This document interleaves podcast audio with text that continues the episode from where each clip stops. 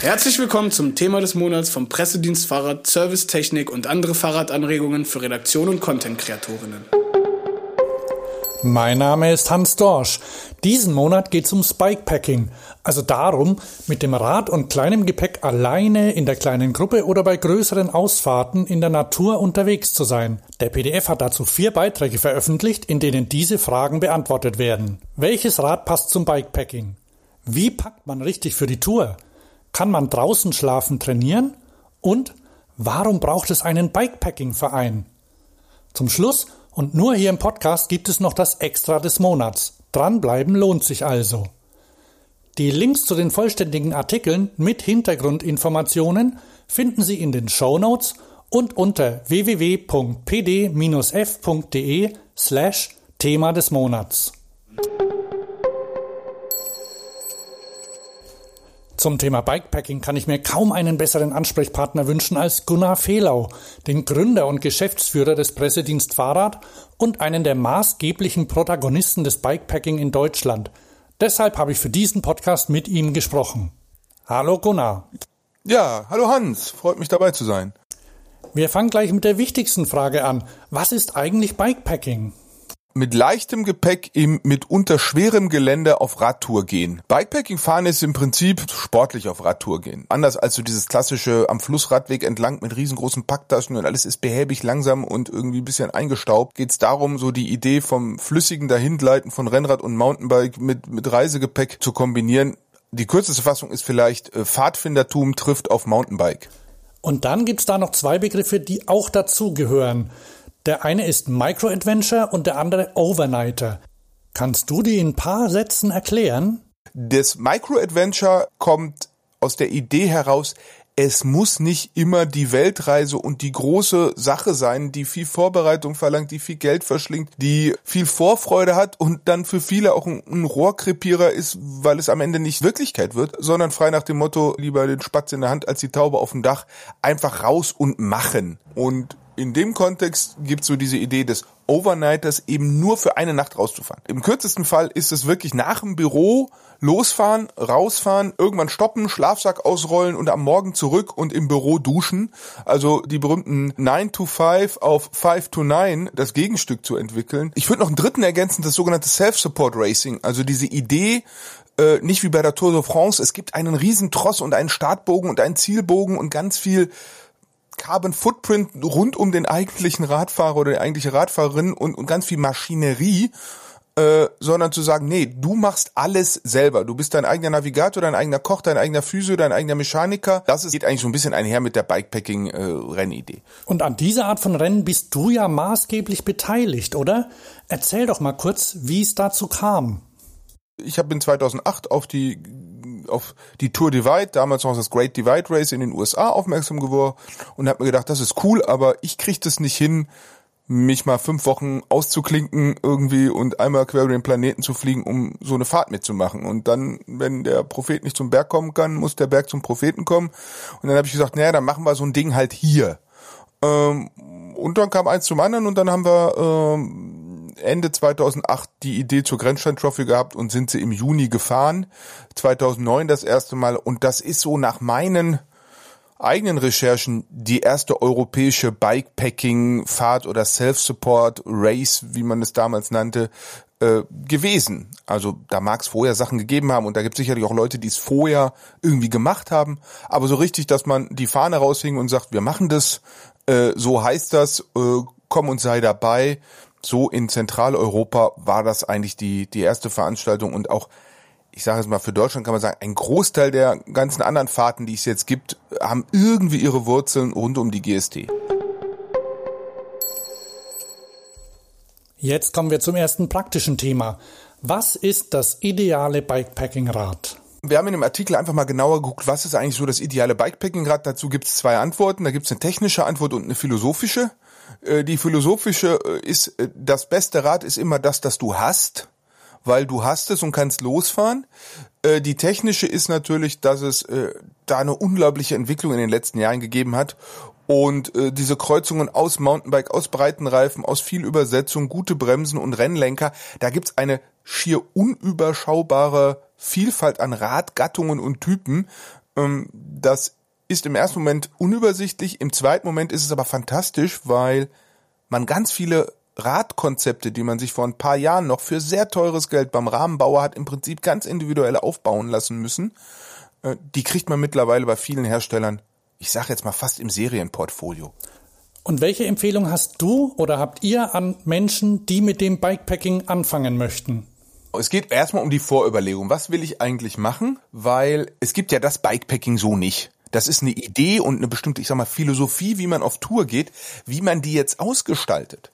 Also der eine macht Bikepacking auf der Straße fast mit einem Rennrad und der andere fährt mit einem Fatbike in wirklich auch widrigste Bodenbedingungen und Witterungsbedingungen und alles dazwischen, so dass es eigentlich so die Vorüberlegung gibt, was will ich da eigentlich genau tun? Gefällt mir die Idee? Dann ist das Gravelbike natürlich gerade ohnehin in aller Munde und ist über seine Universalität natürlich auch quasi prädestiniertes Bikepacking-Rad, weil es irgendwo sehr viel Rennrad und Straßentauglichkeit kombiniert mit schon beachtlicher Geländegängigkeit und einer hohen Fahrkultur. Das Mountainbike ist traditionell natürlich auch ein sehr, sehr gutes äh, Bikepacking-Rad, weil es viel Stabilität mitbringt und bergab viel Kontrolle und in der Regel ja auch eine nicht zu extreme Haltung, wie man sie auf dem Rennrad hat, also auch, ich sage jetzt mal, vergleichsweise komfortabel ist. Dann haben wir natürlich die klassischen Trekkingräder, wo der ein oder andere sie einfach dann mit Bikepacking-Taschen kombiniert und so das Überflüssige, was vielleicht mal mitgekauft wurde, was er jetzt nicht mehr braucht, einfach abschraubt, um da noch ein bisschen mehr Dynamik und Sportlichkeit reinzubringen.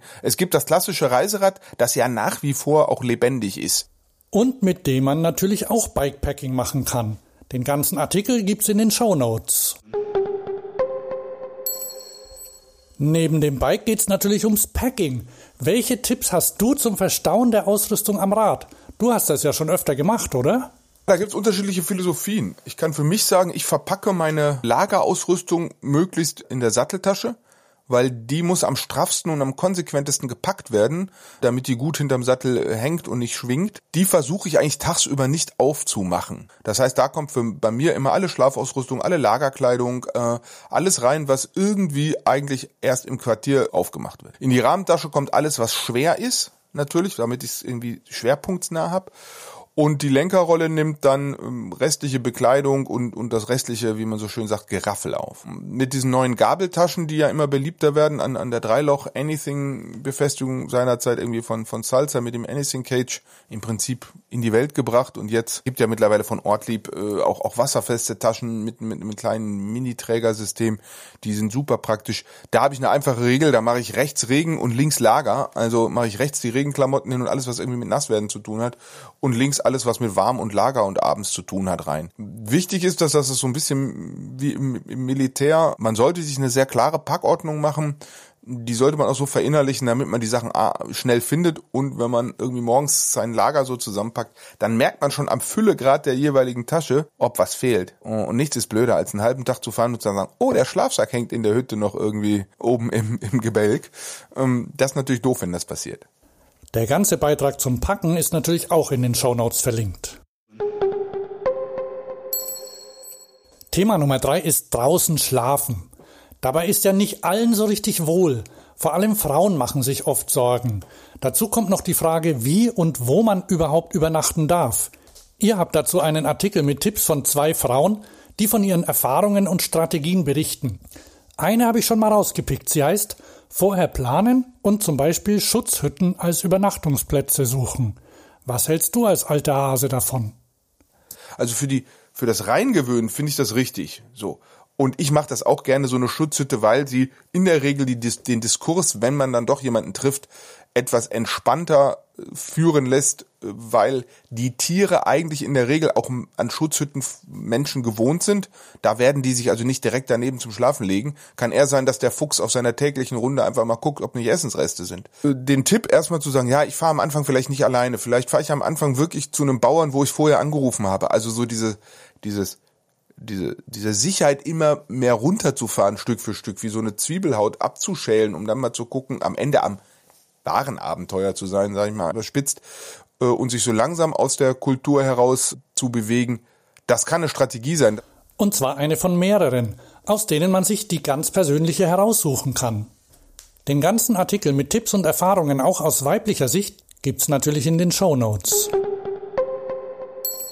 Im letzten Beitrag geht es um den neu gegründeten Bikepacking-Verein. Bikepacking-Verein? Höre ich richtig? Ja, klingt ja erstmal komisch. Wir reden so von Freiheit und Abenteuer und Selbstverwirklichung und dann auf einmal, ah, braucht's in Deutschland wieder einen Verein? Äh, nein, bräuchte es eigentlich nicht.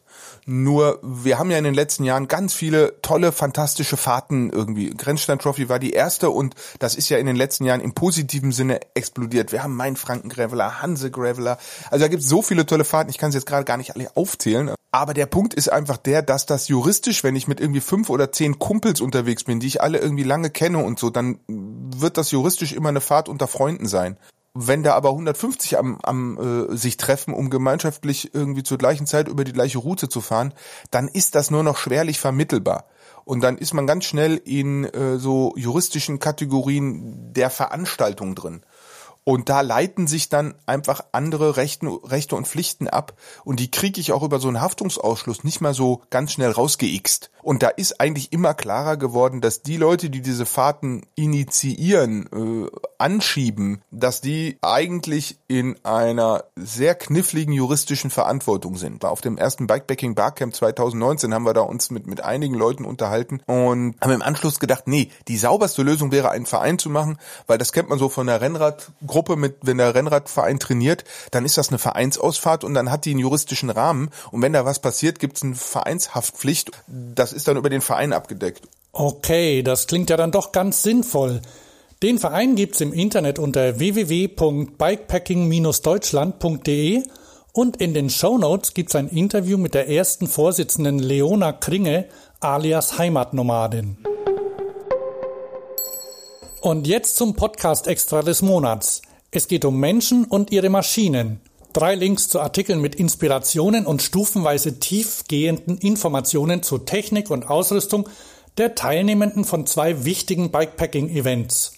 Gunnar Fehlau hat dieses Jahr zum Start der Grenzstein Trophy alle FahrerInnen mit ihren Rädern fotografiert. 31 Menschen mit ihren Maschinen vor dem Schild der ehemaligen Staatsgrenze. Wer noch tiefer in die Technik einsteigen will, findet bei bikepacking.com Fotos der Räder aller 73 Teilnehmenden der diesjährigen Tour Divide mit Kurzbeschreibung der FahrerInnen zum Rad, den Taschen und den Ausrüstungshighlights. Und weil es immer noch nerdiger geht, habe ich einen dritten Link. Martin Moschek hat auf seinem Blog Bike Tour Global nämlich genau diesen Artikel auseinandergenommen und die dazugehörigen Daten analysiert. Ihn hat einfach interessiert, welche Schaltungen und Übersetzungen, welche Lenkertypen, welche Reifen und Taschen die FahrerInnen dieses doch sehr anspruchsvollen Bikepacking-Rennens fahren. Also, Tauchen Sie ein in die Tiefen der Bikepacking-Nerdigkeiten. Die Links finden Sie in den Show Notes. Das war er wieder, der kurze Überblick über das Thema des Monats. In den Show Notes finden Sie die Links zu den Artikeln mit Hinweisen zu Herstellern und Organisationen. Der Pressedienst Fahrrad ist aber auch persönlich für Sie da. Wenn Sie einen Beitrag zu einem Thema planen, noch Fragen haben oder Ansprechpersonen für einen O-Ton oder ein ganzes Interview suchen, wenn Sie ein Fahrrad testen möchten oder ein Zubehörteil ausprobieren wollen, wenden Sie sich einfach an das Team. Die E-Mail-Adresse und die Telefonnummern finden Sie in den Show Notes oder auf der Website unter pd-f.de. Mein Name ist Hans Dorsch und ich verabschiede mich bis zum nächsten Thema des Monats.